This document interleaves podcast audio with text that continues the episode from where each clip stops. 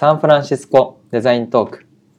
この番組はサンフランシスコにあるデザイン会社の社長が日本で働くデザイナーデザイナーを目指している方デザインをビジネスに取り入れたい方向けにデザインに対するインサイトや今後のデザイナーのあり方プロダクトや企業のデザイン戦略について深く話します。おはようございます。おはようございます。ということで、えー今日の本題なんですが今日は、えーロゴのブラック化ブラック化現象についてはい。お話ししていこうと思います。ここれはどどういう意味なんですか、はいはい。いや、そもそもブラック化現象僕が勝手に名付けたものなんですけど、はい。あのーまあ、結構もう前になるけど、ツイッターが X になった時に、うんうんえーっと、極端にロゴが。変わったじゃないですか。うんうん鳥が文字の X になった。それだけじゃなくて、その、まあ、ロゴだけじゃなくて、アイコンが、えーっと、皆さんもインストールしてる方はわかるんですけど、スマホのホーム画面で、あの、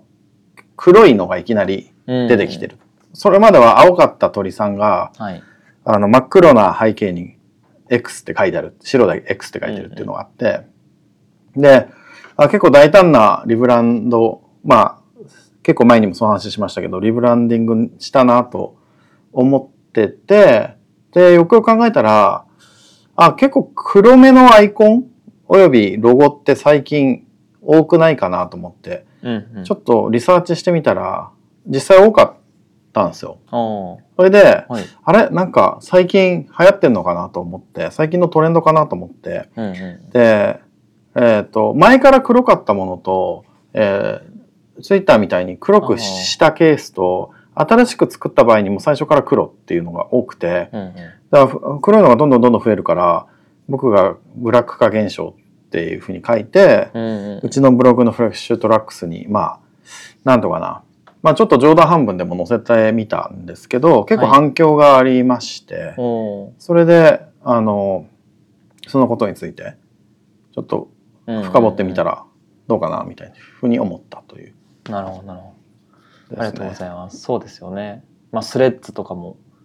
ああ、そう、あの、つえっ、と、メタが出した、えー、ツイッターっぽいアプリのスレッズっていうのが、一時期リリース直後、すごい勢いでユーザー集めてましたけど、うんうんえーメタって Facebook やってて、インスタグラム買収して、うん。うんで、インスタもなんか何度も何度もアイコンアップデートっていうのは頻繁に行っていて、はい。まあ、最新のものもグラデーションで、えー、なんとかな、色的にはちょっと紫っぽいのとオレンジっぽいののグラデーションみたいな感じじゃないですか。うんで、メタ社の、えっ、と、し会社ロゴ自体もグラデーション、青のグラデーションなんですけど、このスレッズっていうのはいきなり真っ黒に真っ白、うん。えー、2つのトーンでベタ塗りで、えーグラデーションなしっていうの珍しい。彼らにとっては結構珍しい大胆な、うんアイコンになったなと思いましたね。うんはいありがとうございます。はい、じゃあもうなんか、ド直球にというか、深くさらに質問していきたいんですけど、なんで黒くなっていくんですかね？なんで黒くなっていくか、はい。まあ、仮説な。んですけど、うんうんあのーちょっと前までは、まあ、コロナの前ぐらいまでカラフルロゴが大流行りしてたんですよね。あの新しく出てくるサービスとかリデザインしたのが。うんでその後も数年間そそのままでロゴがインスタに代表されるようなものと、うんあと Google 系アプリ Google マップスとか、うんうんえー Google なんとかってついているサービスって基本的には Google のあの色はい。カラフルな色を、えーうまいこと組み合わせたアイコンに、うんえーっとその上にちょっとグラデーションかけるとか、うんうんそんな感じのものが、えー主流になってて、うん。多分一つの仮説は、えーっとスマホの画面にアイコン表示した時に埋もれるカラフルにすると埋もれる。うん。逆に黒っぽくすると目立つっていうのがあるかなと思いますね。はい。これ一つね。うん。あと、うんと、なんとかな、えっと、アメリカとか欧米とか、えっと、結構その、色素の薄い人種の人たち、うんえー白人系の人たちとかを中心に、えっと、色毛の率結構高いんですよ。日本より。えっと、色で、えー識別しにくい、はい。えー目の構造っていうか、えー色素の構造になってる方が結構いるので、えーっとアクセシビリティ的にえーコントラストを強めにした方が識別しやすいんですね。うんうで白黒にするとコントラスト強めになるんでそれを狙ってるのかなとか、ん。うんうん。あとはまああのモダンでかっこいいっていうそのアパレルとかに多い、はいそのモノトーンって、まあ、基本的に、えーおとなしくておとなしいというかシックでかっこいい感じに演出できるっていうのとか、あとはまあそのデジタルサービスだけじゃなくてリアルな日常生活にも直結してるんではい。あまりそのデジタルデジタルしない雰囲気の方がいいと思ったのかとか、うんうん。あとはまあこれよく言われるんですけど景気が悪くなるとそのファッションとかもえーモノトーンになってくるみたいな人の気持ちがちょっと沈むとあまり派手なものを着たがらないみたいなのがあるらしくて、うんまあ、それのまあ最近なんか、まあ、コロナがあってその後まあ世界情勢とか世の中的にあまりあのポジティブなニュースが少ない確かに。まあ、特にスタートアップはファンドレイズが難しいとかあるんで、まあおとなしめにいってんのかな。でで実はその画面だと分かんないんですけど、い印刷物にしていくと白と黒ってモノトーンなので、えーインクが安いんですよね。確かに。うん。あのカカラー印刷よりも白黒印刷の方が安いんですよ、手間がかからないというかインクの数が少ないのででそれのコスト削減コストコストカットしたい時は白黒にするのが一番いいんですよねうん。っていう。ところあるのかなと思ってはい。考えてたら、あの、実は我々ビートラックスのロゴも、えーっと、2019年の後半にリデザイン、リブランドしたんですけど、はい。パッと見たら 黒ベースに白のロゴうん。がメインロゴだったんですよね。うんだから超偶然で全くそのトレンドとか知らずに、はい。えーっと、会社がある程度成熟してきたりとか、次のステップに行くとか、あとは、なんだろう、もう少し、その、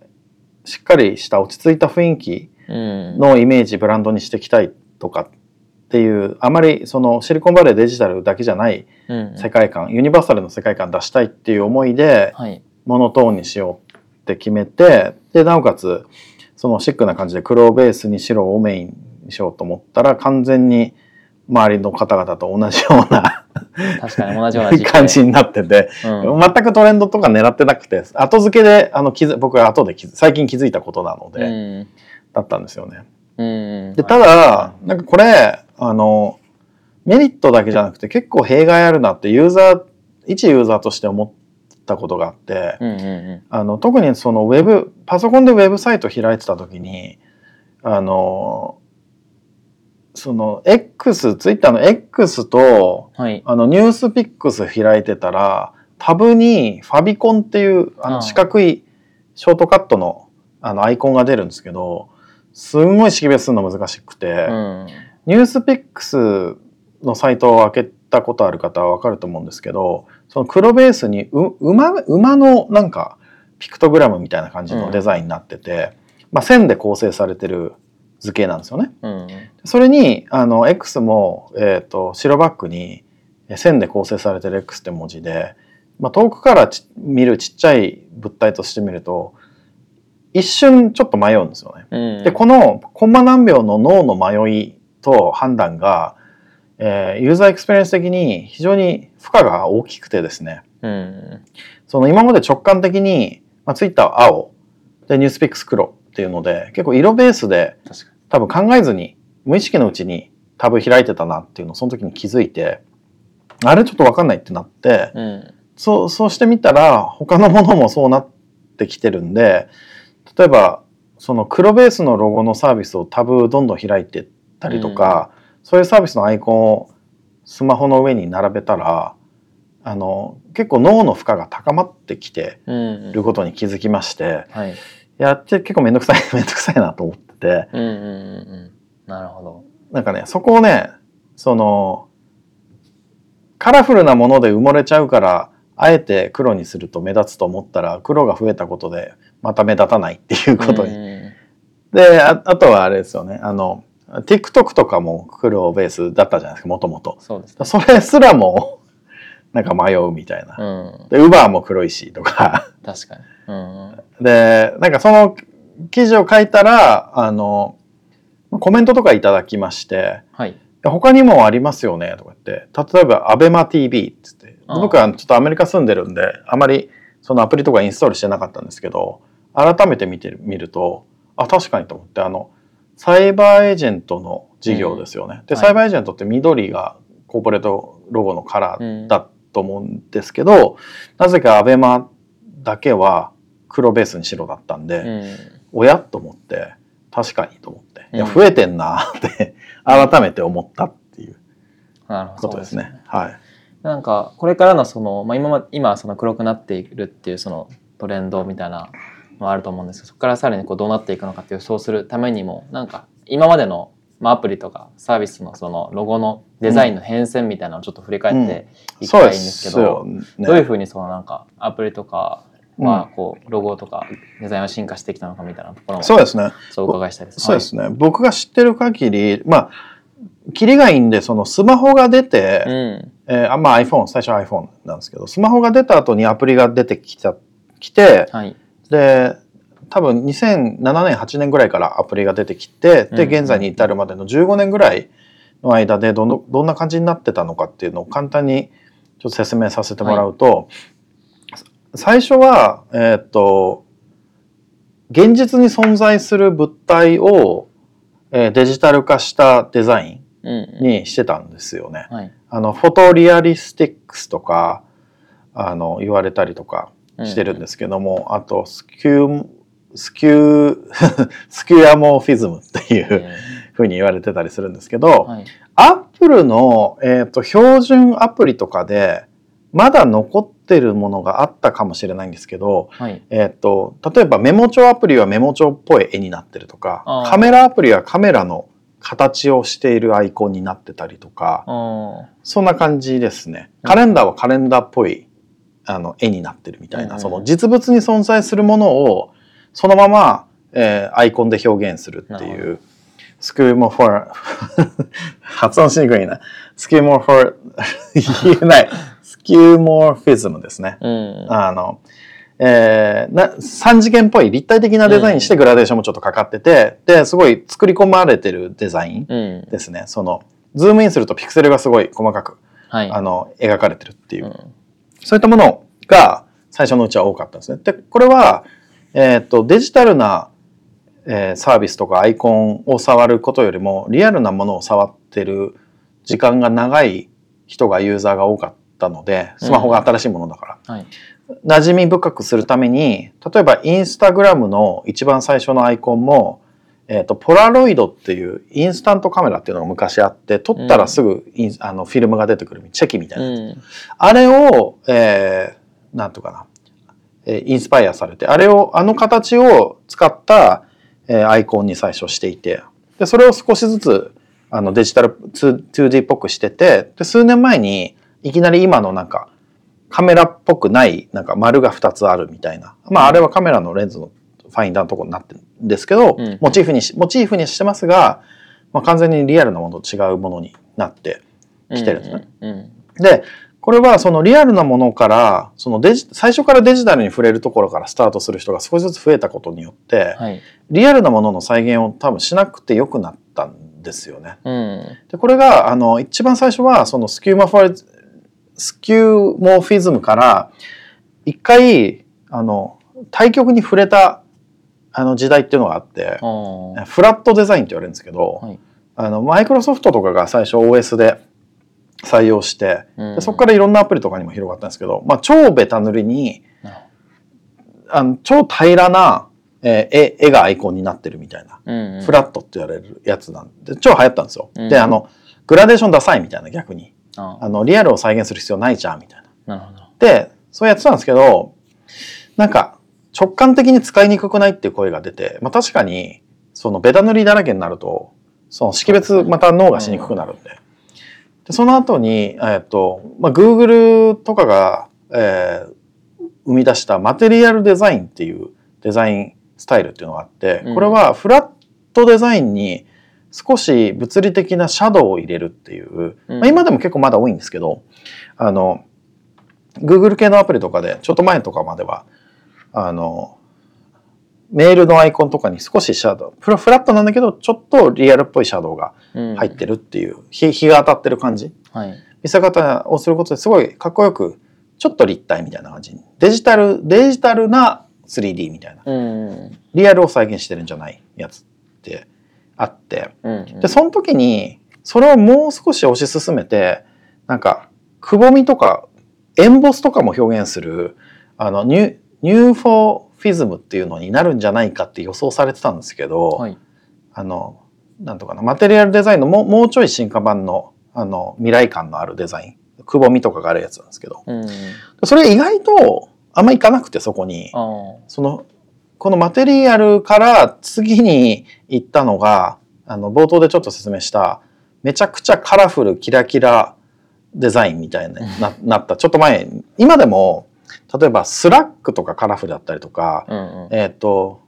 Gmail とか。Gmail とかそうですね Gmail とかはいあ。とは iPhone のフォトフォトアイコン？フォ,、うんフォトアプリのアイコンとか、なんか扇状になって。開いてるやつとかあそんなものが、えーまあ Chrome とかもそうですねうん。そんな感じでキラキラって僕これ結構あのキャンディーデザインとかって勝手に自分で呼んでるんですけど、うん。あのなんか人工色をつけたキャンディーみたいに見え見えるんでまあアメリカだとよくそういうふうに呼び方するんですけどあとはなんか Figma とかもそうだったりとかうん。してでまあそういうのがどんどんどんどんあの氾濫してったっていうか広がっていっちゃって。でその時にすごいデザイナーアメリカのデザイナーの間でもいやーこれちょっと同じすぎてユーザー迷うよねみたいなうん。そのスラックっぽいアイコンのものがものすごいスラックとグーグルうん。増えててでプラスその時に最後にその Facebook メッセンジャーも似たようなことをやりやってしまいましてあすっごい選びにくいっていうかその見にくい状態にあ。うん。識別しにくい状態になっててで次に黒っていうのが来たんです。よね。うん。はい、で、なんかこ、次のなんか、どうなっていくかみたいな予想とかってあったりしますか？全然。現ね段階でもあれですけど。黒が増えたら まあやっぱり、目立たなくなるじゃないですか。より戻しが。ただなんだろうなこれブログにもちょっと書いたんですけど、はい。えー、とアイコンの色が地味になればなるほどそのアイコンを選ぶ率は下がるらしいんですよねユーザーっていうのは。うんあ。の目で引っ張られるんではい。えースマホの利用時間を減らしたければあの画面を白黒モードに変えるとすごい使い、使う頻度が減る。ただ白黒モードとブラックのアイコンの大きな違いが一つは僕はあると思っててはい。ブラックのアイコンでもなんか通知っていうんですか？ notification のなんか新着のやつがあると赤く。光るじゃないですかね。左上かなんかが、うん。あれは黒に赤で赤が目立つあのですごいそこは効果あるんですけどまあモノトーンの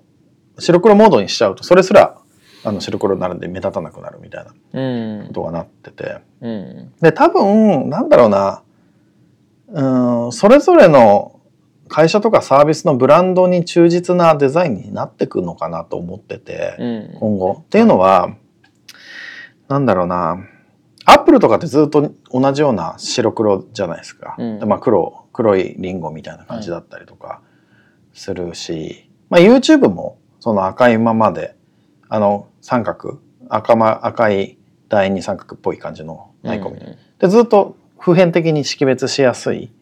からうん。あんまりねコロコロ変えない方がいいなと思っててうん。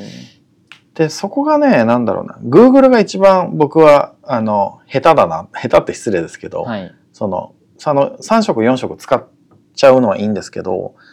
なんかそれがな Google 何かが脳でバグってしまうぐらいに,、うんに寄せちゃってるんでもうちょっとなんかそれぞれのサービスのブランドを作ってってブランドカラーとかも決めてってそれに合わせたデザインにしたらいいかなと思ってて、うん。でそういった意味ではなんだろうなある意味そのさっきちょっと言ったそのサイバーサイバーエージェントの